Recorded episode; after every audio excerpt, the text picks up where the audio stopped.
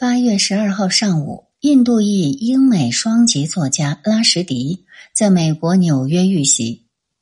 拉什迪的情况不容乐观，其经纪人在与《纽约时报》的沟通当中这样写道：“拉什迪可能会失去一只眼睛，他手臂上的神经被切断了，肝脏也遭到刺伤和损坏。”这里是宁小宁读历史，我是主播宁小宁。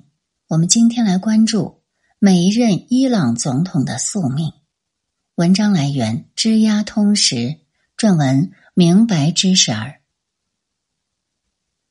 一九八一年，拉什迪凭借小说《午夜之子》一举成名，夺得当年的布克文学奖。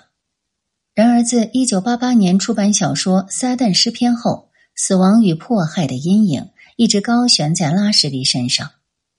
由于书中虚构了先知穆罕默德的生活，被许多穆斯林认为是亵渎行为。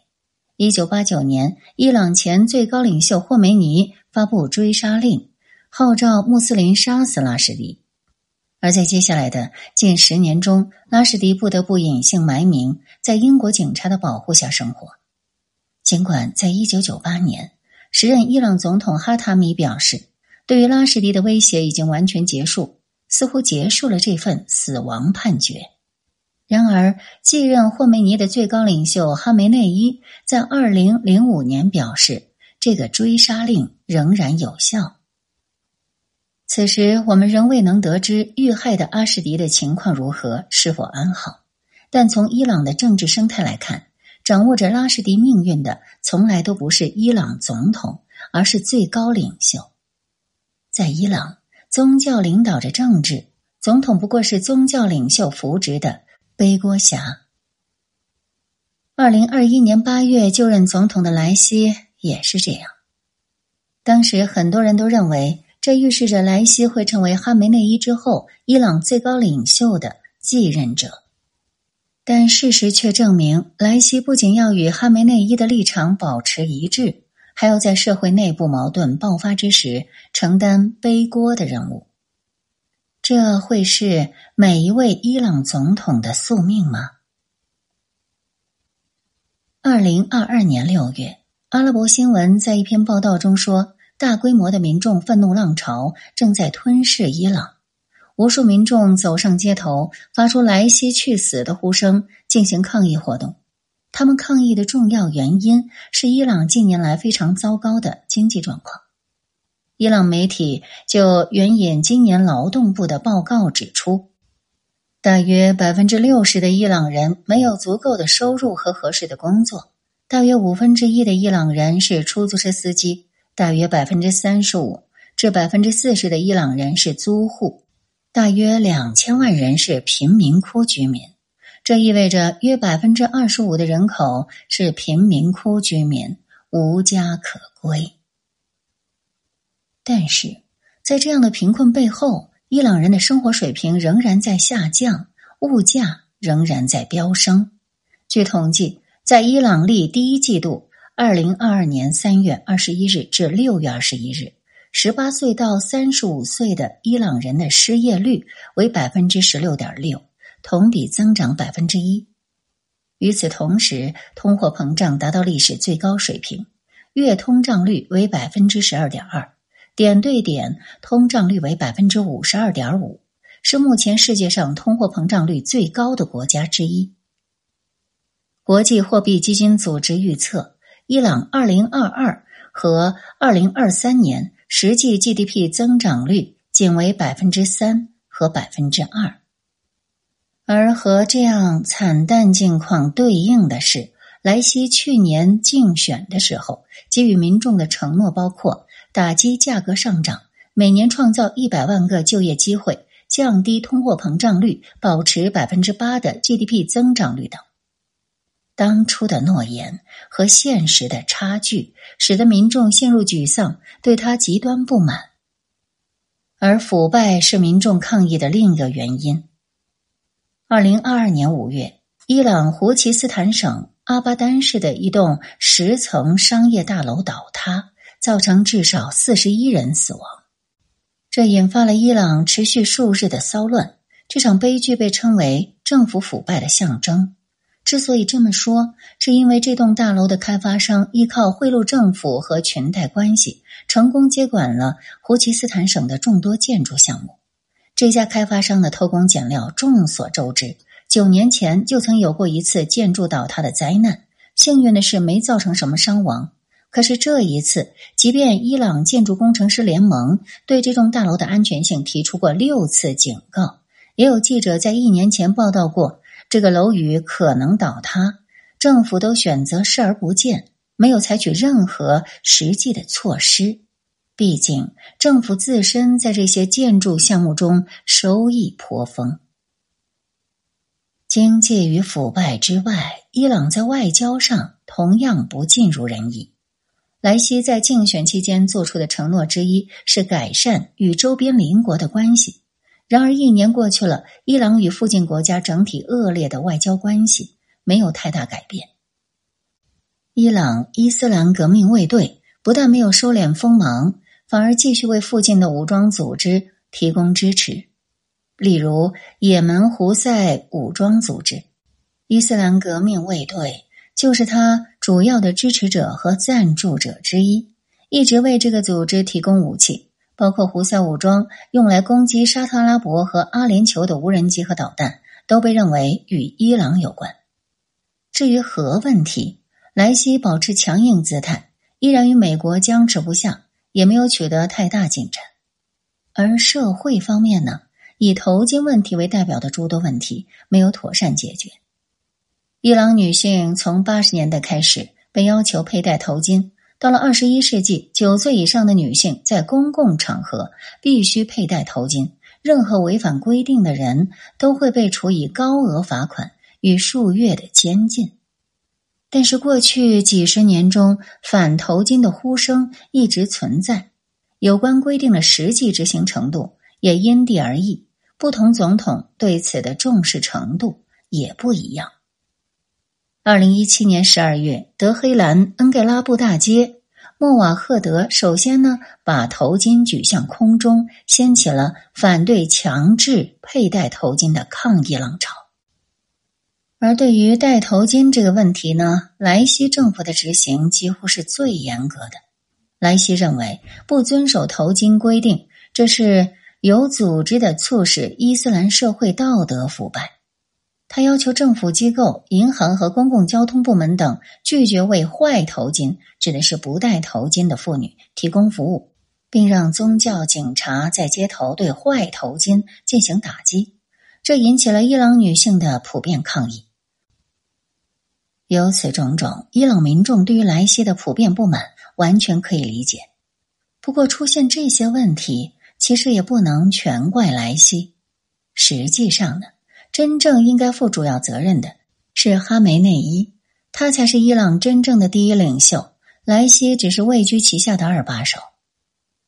莱西虽然有总统的身份，也是通过选举得来的，但伊朗的总统选举很大程度上受到最高领袖的控制。伊朗的总统选举非常特殊。从表面上看，总统选举的门槛很低，参选者没有具体年龄或教育程度要求，条件要求也很泛化，诸如伊朗公民有一定声望、有思想、有管理能力、信仰伊斯兰教、相信伊斯兰共和国的原则等等。因此，每次总统选举报名参加的人很多，比如二零二一年的大选。登记参选的就有五百九十人之多。这些报名者由于自身政治立场不同，对未来发展的看法不同，会分成不同派别。例如，前总统鲁哈尼就属于温和派，现总统莱西属于强硬派。但是，条件宽松、派别不少，不意味着这些人真的能够参选，因为报名后。谁能成为正式的候选人，要由伊朗宪法监护委员会来裁决。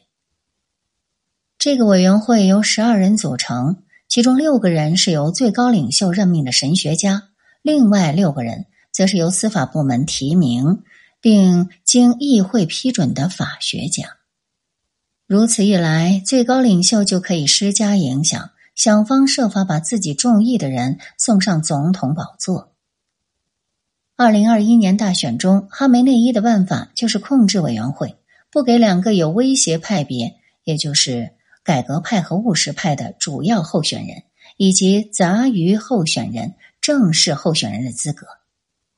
于是，经过筛查，五百九十人中成功通过的只有七个人，而这七个人当中又有三个人在投票前退出，最后只剩下三个派别的人：强硬派、温和派和保守派。温和派与保守派在支持者数量上难以和强硬派相抗衡。强硬派的两位候选人中，另一位候选人雷扎伊的支持者很少。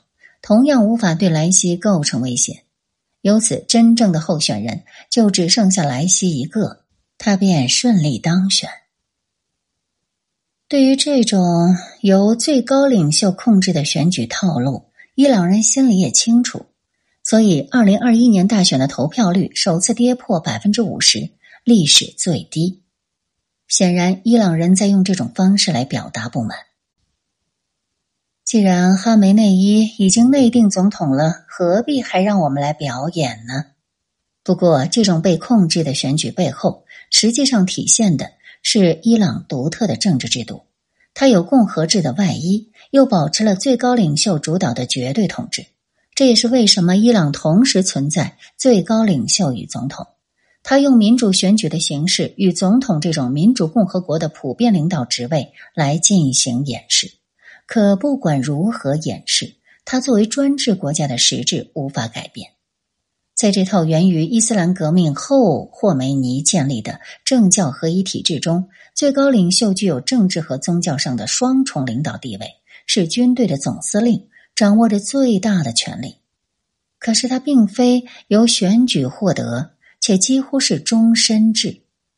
从一九七九年至今。只有霍梅尼和哈梅内伊两个人担任过最高领袖，而选举出来的总统，无论选举是否被操控，是行政方面的负责人，负责确保宪法的实施，对于内政外交都有重大影响。但他必须服从于最高领袖。这个体制的确适应真主主权，但从权力制约的角度来看，问题很大。对于最高领袖而言，伊朗的制度非常有利，他们充分施加自身意志，却不用承担相应的最大责任，责任很大程度由总统背负。总统由民众选举上台，必须对民意负责，故而就成为了最合适的背锅侠。然而，伊朗总统的权力也不小，但因为权力实际上来源于最高领袖。如果他的立场与最高领袖相悖，那么很快就会失去权力。最好的例子就是霍梅尼的学生蒙塔泽里，他曾是霍梅尼指定的最高领袖继任者。但是在八十年代末，蒙塔泽里的亲戚哈希米遭到处决，加上蒙塔泽里反对粗暴对待反对者与不同政见者，两人在自由与人权方面的分歧越来越大。最终，霍梅尼与蒙塔泽里决裂。霍梅尼剥夺了他的继任资格，改由哈梅内伊继承。但目前来看，莱西不会成为下一个蒙塔泽里，而会与哈梅内伊保持一致。事实上，莱西的崛起几乎可以说是哈梅内伊一手铸成。在八十年代，哈梅内伊担任总统期间。默默无闻的莱西从一群神职人员中被选中了，成为检察官，继而又成为专门下令处决政治犯的四人死亡小组成员。当哈梅内伊成为最高领袖后，莱西成为他的学生，在政治上一路坦途，先是担任副首席法官，后又成为总检察长。当他二零一七年首次竞选总统失败后，或许是作为补偿。哈梅内伊让他担任司法部门的负责人，成为司法部门负责人，自然就掌握了司法解释权，也就掌握了一个专制国家的生杀大权。现在，作为与最高领袖穿一条裤子的总统，他的权力只会更大。尽管如此，莱西当前面临的危机不可小觑。就像伊朗活动家塔赫里提到的，这次民众的骚乱并非集中在一个单一问题上，而是归结于更深层次与更广泛的不满。莱西正在面对一个政权最糟糕的噩梦。那么，这究竟会对莱西有多大挑战呢？事实上，虽然莱西目前看起来有些焦头烂额。但哈梅内伊对他的支持仍然比较充分。今年四月，哈梅内伊表示，莱西政府忠实而勤奋，关于新核协议的谈判正在正常进行。到了五月，对于来访的叙利亚总统阿萨德，哈梅内伊提及，伊朗伊斯兰共和国的总统和政府的确充满活力。而从公开信息来看，哈梅内伊从来没有像对待之前的某些总统一样对莱西表示不满。莱西呢，则不遗余力的确保与哈梅内伊之间不存在任何重大矛盾与隔阂。至于民众抗议，对于一个专制国家而言，它的影响可能没有想象中那么大。况且，如果莱西想缓和矛盾，并非没有办法。一个最直接的办法是将过于强硬的政策变得温和、灵活些。例如，在伊朗核问题上，如果莱西愿意稍微退步，达成妥协，让美国不再全面的制裁伊朗，经济立刻就能得到好转。历史上已经有案例了。二零一五年签署核协议之后，美国解除对伊朗的大部分经济制裁，伊朗经济。迅速回暖。整个协议生效期间，伊朗的经济增长率达到百分之十七，新增了三百五十万个就业岗位，大城市贫困率显著下降。当然，如果真的这么做，或许会让莱西失去一部分强硬派选民的支持，但失去的同时，也可能让他获得一部分务实派选民的支持。不过，对于莱西来讲，这大概并不容易。哈梅内伊提出过抵抗经济的概念，他认为一切事物的自给自足是针对西方入侵的最佳保护方式，而莱西公开认同这个概念。对于外国资本在伊朗境内的投资，他不感兴趣，只在一定程度上希望美国可以减轻制裁，以获得被冻结的资产以及石油和天然气市场。这彰显出他在立场上的强硬。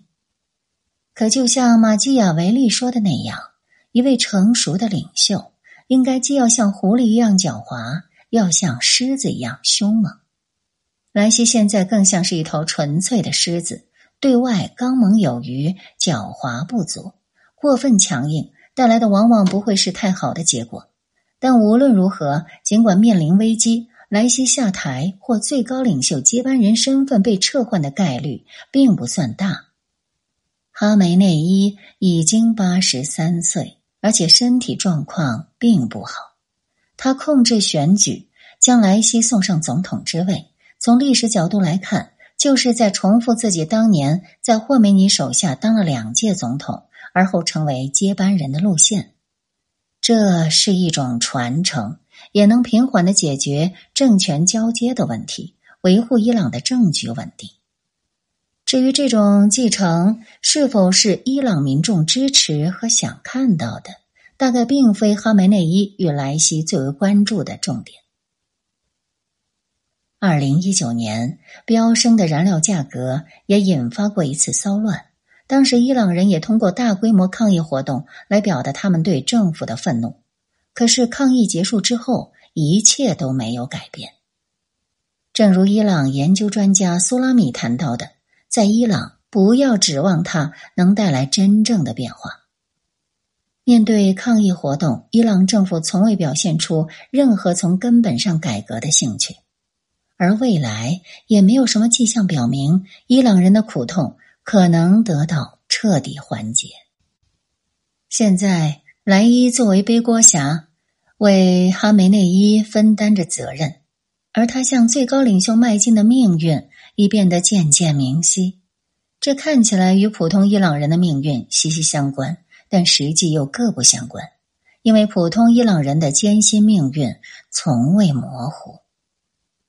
正如孟德斯鸠所说的，在共和政体下，之所以人人平等，是因为人就是一切；在专制政体下，之所以人人平等，是因为人一钱不值。